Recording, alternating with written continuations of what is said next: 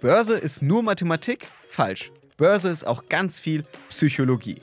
Willkommen bei Money Mindset. Ich bin Leo Ginsburg.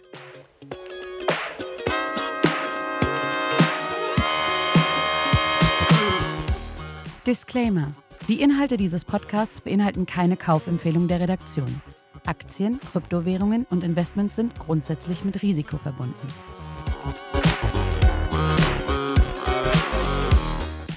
Heute ist bei mir Roland Ulrich zu Gast. Roland arbeitete mehr als 20 Jahre bei verschiedenen Investmentbanken. Er arbeitete an der Wall Street, in London und Frankfurt. Heute ist er Berater für private und professionelle Anleger und gilt als Experte auf dem Bereich der Psychologie für die Finanzmärkte. Hallo Roland. Ja, hallo Leo, ich grüße dich. Wer an Börse denkt, denkt oft an Mathematik, an Zahlen, an Rechnungen, doch Börse hat vor allem auch mit Psychologie zu tun. Warum? Ja, weil an der Börse eben unsere ganzen Emotionen ans Tageslicht kommen. Wenn wir mit eigenem Geld an der Börse investieren, werden wir auf der einen Seite zu gierig, wenn es gut läuft und kriegen den Hals nicht voll. Auf der anderen Seite bekommen wir Angst und Panik, wenn es gegen uns läuft. Wir wollen kleine Verluste nicht realisieren. Wir lassen sie ausufern. Wir kaufen in den Verlust nach. Das heißt, wir machen eine ganze Menge Fehler aufgrund von Emotionen, die ins Spiel kommen. Wir reagieren impulsiv und, äh, und so häuft sich das ganz einfach mit der Folge, dass die meisten kurzfristig orientierten Anleger, sprich die Trader, nicht sonderlich erfolgreich sind an der Börse. Es gibt eine schöne Grafik, die aufzeigt, wie Emotionen mit dem Steigen und Fallen von Aktien zusammenhängen. Die posten wir auch auf unserem Instagram-Kanal, da könnt ihr sie euch alle anschauen. Lass uns, Roland, kurz darüber sprechen. Welche Gefühle hat ein Anleger, wenn eine Aktie steigt? Ja gut, wenn die Aktie steigt, äh, dann hält er sich für den König, weil er hat ja recht gehabt, im richtigen Moment eingestiegen und äh, sieht die großen Gewinne, die da auf ihn zurollen und naja, wird mit anderen Worten gierig. Und Gier heißt, dass äh, auch ein Stück weit der Verstand abgeschaltet wird. Man sichert die Gewinne nicht ab, indem man zum Beispiel Stop-Loss-Limite nachzieht. Man vergisst den Zeitpunkt oder verpasst den Zeitpunkt, die Gewinne eben mitzunehmen und auch wieder rauszugehen. Das heißt, die Gier, die dann ins Spiel kommt, führt halt dazu, dass wir nicht die besten Entscheidungen treffen. Ist es vor allem ein Fehler, den Anfänger begehen? Man fängt an mit, mit Investieren, auf einmal läuft alles, aber der ganze Markt läuft halt gut und man denkt selbst, okay, jetzt bin ich der König der Börse, es wird immer so weitergehen. Ja, das ist ganz gerne, wenn Glück mit Können verwechselt wird. Und wenn die Märkte steigen, wir haben es ja gesehen, äh, nach dem Corona-Crash, als die Zentralbanken massiv Liquidität in die Märkte gepumpt haben, und institutionelle Anleger Shorts eindecken mussten, also massiv in den steigenden Markt kaufen mussten und Privatanleger mit einer Buy the Dip oder Long Only Strategie zwei Jahre lang sehr gut gefahren sind und natürlich dann irgendwann davon überzeugt waren, hey, wir haben es drauf, wir können es, wir werden jetzt reich an der Börse, aber dann einfach Glück und Können verwechselt haben und äh, das böse Erwachen kam dann letztes Jahr, als wir die ersten größeren Einbrüche an den Märkten gesehen haben und viele dieser äh, jungen Trader dann aus dem Markt katapultiert worden sind, weil sie schlicht und ergreifend ihr Trading-Kapital verloren haben. Wir wissen ja alle, wenn eine Aktie steigt, dann wird sie auch irgendwann fallen. Das ist der ganz normale Marktzyklus. Und bei dieser Grafik sieht man ganz schön, also am Anfang, die Aktie steigt, man ist optimistisch, man ist aufgeregt, man ist euphorisch. Und dann kommt natürlich der Punkt, wo die Aktie fällt. Und dann kommt die Angst, die Leugnung, die Panik. Wie sollten Anleger in solchen Situationen reagieren? Ja, das hängt immer sehr stark von dem Zeithorizont ab, in dem du unterwegs bist. Das heißt, auf welcher Zeitebene. Als langfristig orientierter Investor, der beispielsweise für sein Alter vorsorgt, einen Investitionshorizont von Jahrzehnten hat, der braucht in solchen Phasen gar nichts zu tun. Weil wir wissen alle, der langfristige Trend ist aufwärtsgerichtet an den Märkten seit über 100 Jahren. Und ich kann dann durchaus Einbrüche und Rückschläge aussitzen. Der eher kurzfristig orientierte Anleger oder Trader, der in einem ganz anderen Zeitfenster unterwegs ist, der arbeitet natürlich mit Trading-Setups. Das heißt, der hat klare Stop-Loss-Limite, der hat äh, Take-Profit-Limite und äh, der agiert innerhalb äh, seiner Trading-Strategie und geht halt in solchen Phasen dann auch irgendwann raus, äh, begrenzt die Verluste und äh, ist auch in der Lage, Gewinne mitzunehmen, aber auch nicht zu früh mitzunehmen und, äh, und der agiert natürlich nach ganz anderen Kriterien als der langfristige Investor. Also entscheidend ist letztendlich der Zeithorizont, den du hast, wenn du an den Märkten investierst. Was ist so dein Ratschlag? Würdest du Anfängern eigentlich immer raten, erstmal nur langfristig zu denken oder würdest du sagen, man könnte auch kurzfristig an der Börse teilnehmen? Also ich würde Anfängern dringend empfehlen, auf längeren Zeitebenen zu beginnen. Und ich kriege immer die Krise, wenn ich diese, diese schon fast zynischen Werbeschaltungen sehe von einigen Anbietern, die da dann attraktive junge Menschen ins Bild bringen, die behaupten, seitdem ich scalpe oder ich bin profitabel, seitdem ich angefangen habe zu scalpen. Scalpen, das heißt, es ist sehr kurzfristiges Trading was aber eigentlich die Königsdisziplin ist. Das heißt, in ganz kurzfristigen Zeitfenster ist die emotionale und psychische Belastung mit Abstand am größten. Und, äh, und da einen Anfänger reinzuschicken, ist im Grunde der helle Wahnsinn. Es ist sehr, sehr viel sinnvoller, wenn man als Anfänger erstmal auf einer längeren Zeitebene anfängt, Erfahrungen zu sammeln, ungehebelt in die Märkte über ETFs oder auch über einzelne Aktien reinzugehen, eine vernünftige fundamental- und charttechnische Analyse zu machen und Erfahrungen zu sammeln. Aber das Risiko begrenzen und die Verluste begrenzen. Und das tue ich, bevor ich anfange, auf kürzeren Zeitebenen, wo die Volatilität erheblich größer ist, wo das Verlustrisiko sehr viel größer ist, mir da die Finger zu verbrennen. Das bringt nichts. Weil was die, die, die meisten Anfänger eben unterschätzen, ist die Tatsache, dass Kursbewegungen oder Marktbewegungen in der kurzen Frist sehr zufallsbedingt sind. Das ist diese Random Walk Theorie. Das heißt, kurzfristige Marktbewegungen sind dem Zufall überlassen. Ich kann sie nicht prognostizieren und nicht vorhersagen. Der übergeordnete Trend mag durchaus aufwärtsgerichtet sein, aber was in der nächsten Stunde, am nächsten Tag passiert, ist nicht vorhersehbar. Das ist empirisch bewiesen. Und wenn ich mich als Anleger in dieses Zeitfenster begebe, wo Marktbewegungen rein zufällig sind, habe ich keine Chance. Ich brauche nämlich eine backgetestete, erfolgserprobte Handelsstrategie mit einem positiven Erwartungswert, wenn ich überhaupt eine Chance haben will, im kurzen Zeitfenster Geld zu verdienen. Es ist daher sehr, sehr viel besser, auf einer längeren Zeitebene anzufangen. Meine, es gibt eine einfache Statistik. Wenn ich mir den S&P 500, den schwersten Index in der Welt, angucke über die letzten 100 Jahre, wenn ich mir die Tagesperformance angucke, dann sind die Anzahl der, der positiven Tage liegen ungefähr bei 50 Prozent, die Anzahl der negativen eben auch bei 50. Also man hat eine, ungefähr eine 50-50 Chance, ob der nächste Tag eine positive oder negative Performance bringt. Auf Wochenbasis liegen wir schon bei 60-40. Auf Monatsbasis geht es dann weiter hoch, bis wir irgendwann auf Jahresbasis oder auf Fünfjahresbasis fast eine hundertprozentige Wahrscheinlichkeit einer positiven Performance haben. Nur auf Tagesbasis ist es faktisch Glücksspiel. Das heißt, ich brauche eine entsprechende Strategie, die einen positiven Erwartungswert hat, wenn ich im kurzfristigen Zeitfenster Geld verdienen will. Und das unterschätzen halt die meisten. Ja, ich glaube, bei kurzfristigen Traden, da denken halt alle noch an viele Klischees, schnell reich werden, das ist so das Ziel. Auch vielleicht von jungen Leuten, die gerade an der Börse anfangen, die denken, okay, ich bin in einem halben Jahr jetzt Millionär, wenn ich anfange zu traden. Und das sind natürlich Vorurteile, die abgebaut werden müssen. Und wir wissen ja auch, dass irgendwie ist es nicht so, dass irgendwie 99 Prozent der Leute, die traden, eigentlich Geld verlieren. Und ähm, das wird ja auch immer da als Warnung da immer gesagt bei diesen ganzen Plattformen. Deswegen ist, glaube ich, immer gut, rational nachzudenken, was eigentlich die Börse mit einem macht und langfristig zu investieren. So wie an der Grafik sehen. Da müssen wir auch nicht immer auf kleine Emotionen achten und dann irgendwie jeden Tag unser Depot verändern.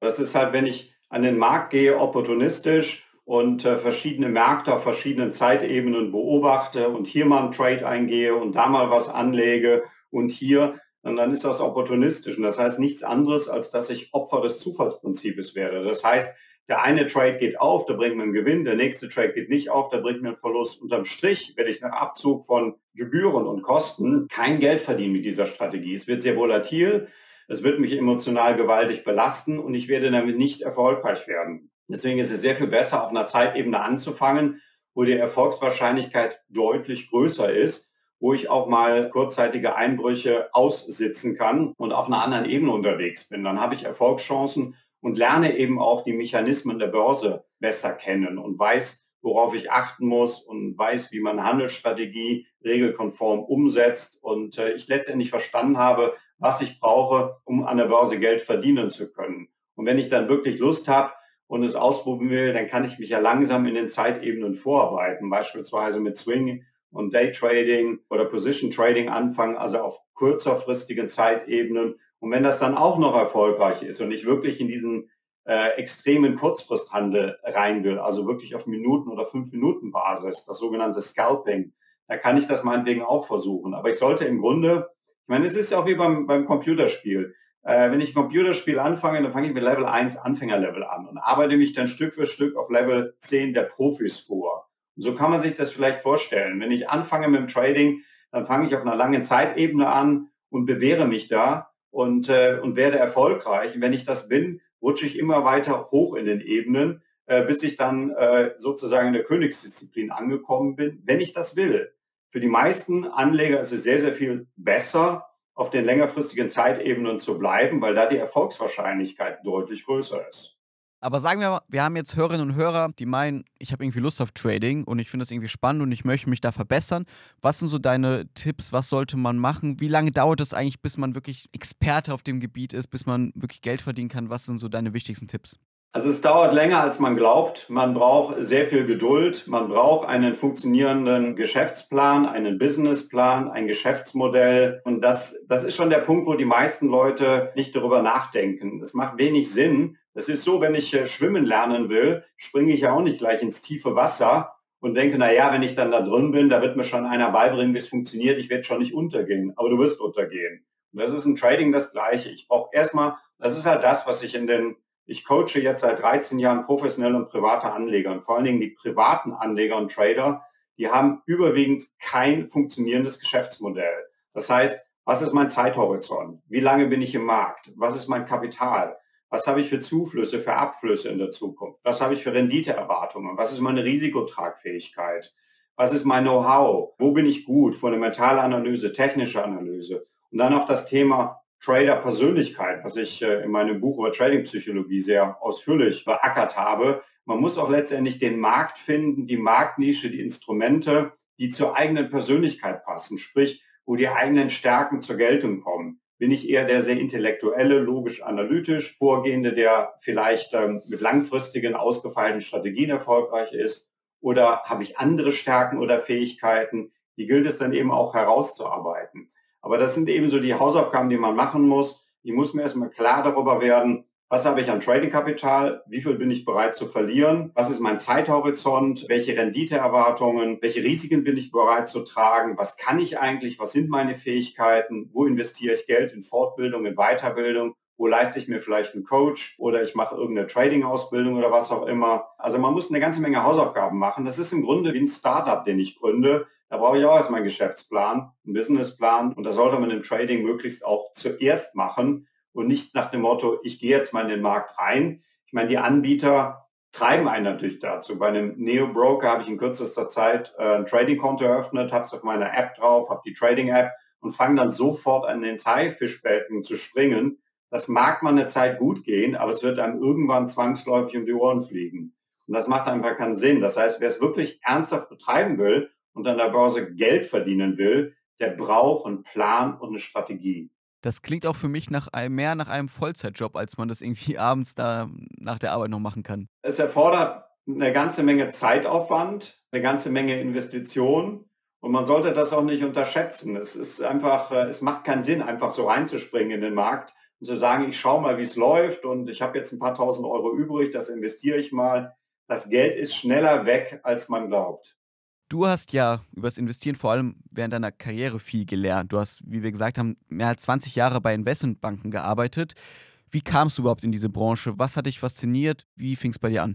Mitte der 90er Jahre bin ich mit der Deutschen Bank nach New York gegangen, habe dann fünf Jahre in New York gearbeitet, war viel an der Wall Street, habe sozusagen das Trading von den Besten gelernt, indem ich da mal über die Schulter schauen durfte und mitarbeiten durfte, was sehr viel Spaß gemacht hat, wo ich aber auch sehr viel gelernt habe wo ich vor allen Dingen gelernt habe, dass Trading sehr viel mit Persönlichkeit zu tun hat, sehr viel mit Psychologie zu tun hat und viel weniger mit ausgefeilten charttechnischen und Fundamentalanalysen, sondern dass ich letztendlich meine Emotionen im Griff haben muss, dass ich ähm, äh, ein, einen Markt finde, der zu meiner Persönlichkeit passt, wo meine Stärken zur Geltung kommen und wo ich letztendlich Stück für Stück mich weiterentwickeln kann. Trading ist ja ein Entwicklungsprozess, es ist ein Lernprozess. Ich lerne es nicht über Nacht, es dauert eine ganze Weile, bis ich wirklich profitabel werden kann. Und ich habe es ja in all den Jahren erlebt, dass Trader Jahre gebraucht haben, bis sie wirklich dauerhaft profitabel geworden sind und bis dahin eben auch sehr, sehr, sehr viel Lehrgeld äh, bezahlt haben. Aber so bin ich letztendlich ähm, zur Börse gekommen über die Fa Erfahrung an der Wall Street und, äh, und auch die, diese Faszination, dass ähm, Börse eben so viel mit Psychologie zu tun hat. Ich habe dann noch entsprechende Ausbildungen gemacht in dem Bereich, um, um mich da fortzubilden, auch auf der neurowissenschaftlichen Basis. Durch den Einsatz von Hirnscannern kann man im Moment ja kann man ja seit einigen Jahren ganz gut nachweisen, was da im Gehirn abgeht, wenn wir Finanzentscheidungen treffen und welche Neurotransmitter, das heißt, welche Hormone da im Spiel sind. Also das ist eine spannende Disziplin, was mich fasziniert hat. Und äh, da habe ich mich immer weiter reingefuchst, um das einfach auch zu verstehen. Wenn wir jetzt kurz über dieses Thema sprechen, Neurowissenschaften, was ist so das Spannendste, was du uns erzählen kannst, was unsere Hörerinnen und Hörer auf der nächsten Party jemanden erzählen können und begeistern können? Also was, was mich fasziniert hat, war äh, die Versuche im Hirnscanner an äh, der Uniklinik in Bonn, wo man wirklich nachverfolgen konnte, welche Gehirnareale bei welchen Finanzentscheidungen aktiviert waren und welche Vorhersagekraft das hat. Das heißt, wenn ich sehe, dass bestimmte, beispielsweise die Amygdala, das Angstzentrum im Gehirn aktiviert ist, das kann man äh, sichtbar machen. Oder wenn, wenn der Nucleus accumbens, also das äh, limbische Belohnungssystem aktiviert ist, das kann man sichtbar machen, dass man dann entsprechend zu riskante Entscheidungen trifft oder auf der anderen Seite zu risikoscheu wird, dass also der emotionale Zustand, in dem man sich befindet, sehr viel darüber aussagt, welche Art von Entscheidungen man trifft, eben auch äh, an der Börse. Und diese diese Möglichkeit, sowas über funktionelle Magnetresonanztomographie, wie das heißt, also über Hirnscanner sichtbar zu machen, finde ich absolut faszinierend. Und dann natürlich so die Neurotransmitter, die ins Spiel kommen. Das heißt, bei Angst und Panik dann eher Adrenalin, Noradrenalin oder Cortisol. Auf der anderen Seite sind es eher die Endorphine und die Dopamine, so die Freudenhormone, die einen dann übermütig werden lassen und dann wird man eher mal fahrlässig. Also das, ähm, das ist so etwas, was, was mich damals wirklich sehr, sehr fasziniert hat, als ich das das erste Mal wirklich gesehen habe. Aber wenn jetzt Menschen so emotional sind, sind dann nicht am Ende vielleicht Computer die besseren Trader? Würde ich bezweifeln, weil wer programmiert denn die Computer und die Programme? Es sind wieder Menschen, die dahinter stehen. Und äh, wir haben ja mittlerweile den computergestützten Handel, der massiven Einfluss auf die Börsen hat, den Hochfrequenzhandel, die computergestützten Kauf- und Verkaufsprogramme, die ins Spiel kommen und die natürlich zu auch deutlichen Übertreibungen äh, an der Börse führen, dass ein Verkauf getriggert wird, die Märkte dann sehr, sehr viel weiterfallen, als es vielleicht fundamental gerechtfertigt ist. Es führt natürlich immer wieder zu Übertreibungen. Klar, der Computer, es gibt ja die, die, die ganzen Algo-Trader, der hat natürlich den Vorteil, dass er nicht emotionalen Schwankungen und impulsiven Handlungen unterliegt. Aber der löst halt Verkaufsprogramme bei bestimmten charttechnischen Marken aus und der Kaufprogramme nach oben. Und das ist nicht unbedingt immer fundamental die richtige Entscheidung. Das mag kurzfristig aufgehen, aber längerfristig unter Umständen nicht. Also ich habe da so meine Zweifel, weil am Ende des Tages ist es immer der Mensch, der die Programme programmiert und äh, immer wieder auch anpassen muss. Und die Fehleranfälligkeit ist da.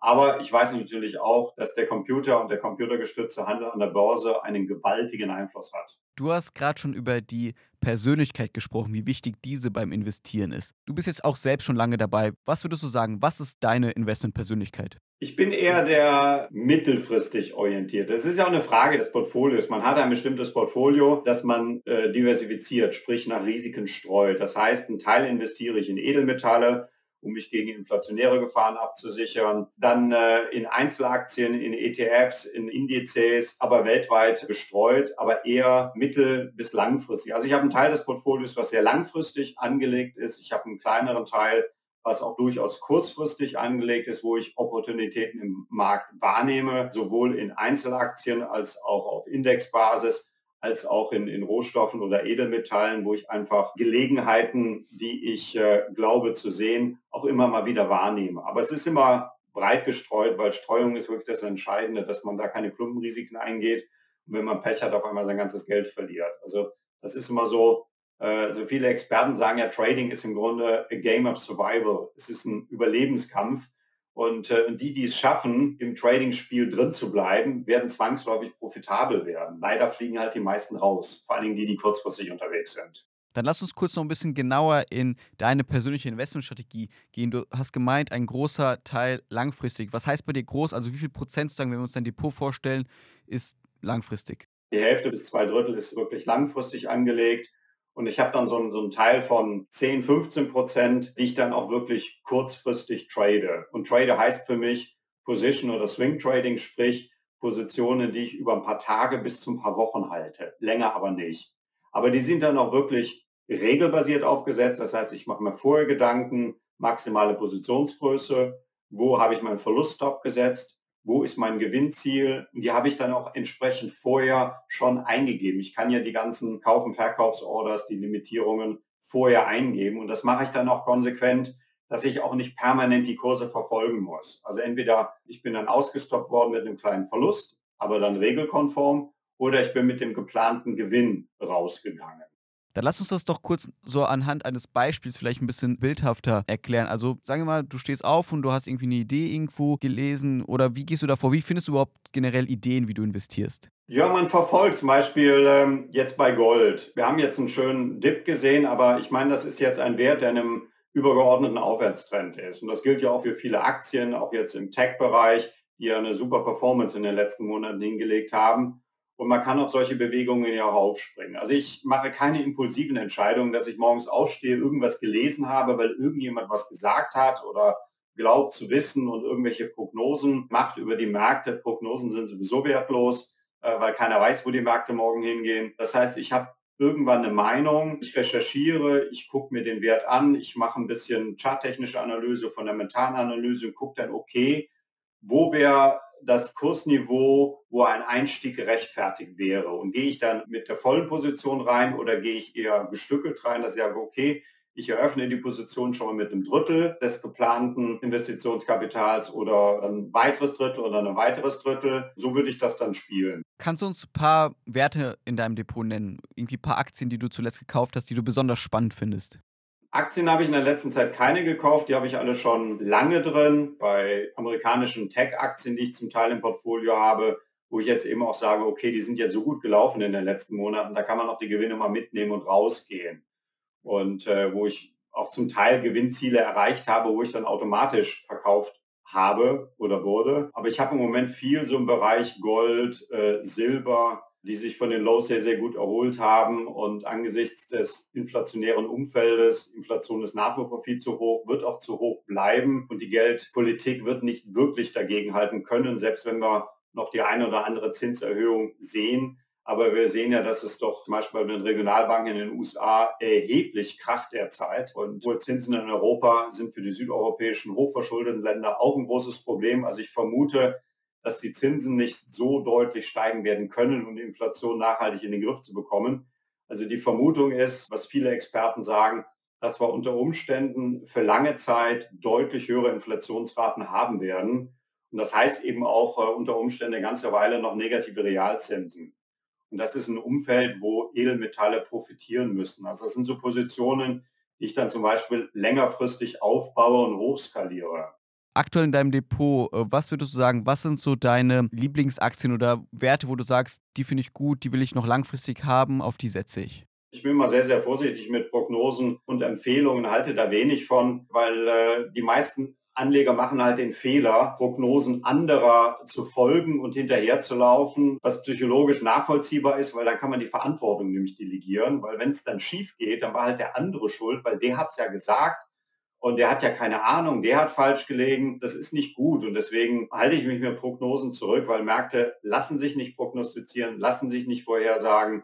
Wenn ich eine Meinung habe, wenn ich ein gutes Research gemacht habe, und zur Überzeugung komme, dass ich in den einen oder anderen Wert investieren will, dann sollte ich das entsprechend mit kleinen Positionen aufbauen, keine Klumpenrisiken mir ins Depot legen und äh, was ja viele gerne machen, ich habe es ja über den Krypto-Hype noch mitgekriegt, als dann alle bei 60.000 unbedingt noch Bitcoin kaufen mussten und der Katzenjammer war dann groß. Das kann man ja machen, aber ich setze dann nicht 80 Prozent meines Kapitals in Bitcoin, sondern vielleicht 8 Prozent, sodass ich einen Verlust auch durchaus äh, aushalten und gegebenenfalls auch aussitzen kann, wenn ich von Bitcoin überzeugt bin und davon ausgehe, die gehen wieder auf 80.000 hoch. Aber das kann ich natürlich nicht machen, wenn ich 80 Prozent meines Kapitals in Bitcoin habe und dann runterrutsche mit einem gigantischen Verlust, dann habe ich ja ganz andere Probleme. Also wie gesagt, bei Prognosen wäre ich ja vorsichtig und bei Empfehlungen halte ich auch nicht so viel von. Da muss jeder sein Research machen und eben auch die Verantwortung für die eigenen Portfolioentscheidungen übernehmen. Das ist ein sehr gutes Schlusswort. Danke, Roland, dass du hier warst, dass wir über dein Leben und deine Investmentstrategie sprechen konnten. Sehr gerne, danke dir. Das war wieder eine Folge Money Mindset, heute mit Roland Ulrich. Wenn euch die Folge gefallen hat, lasst gerne eine Bewertung da, folgt uns auf Instagram. Ich bin Leo Ginsburg. Bis zum nächsten Mal.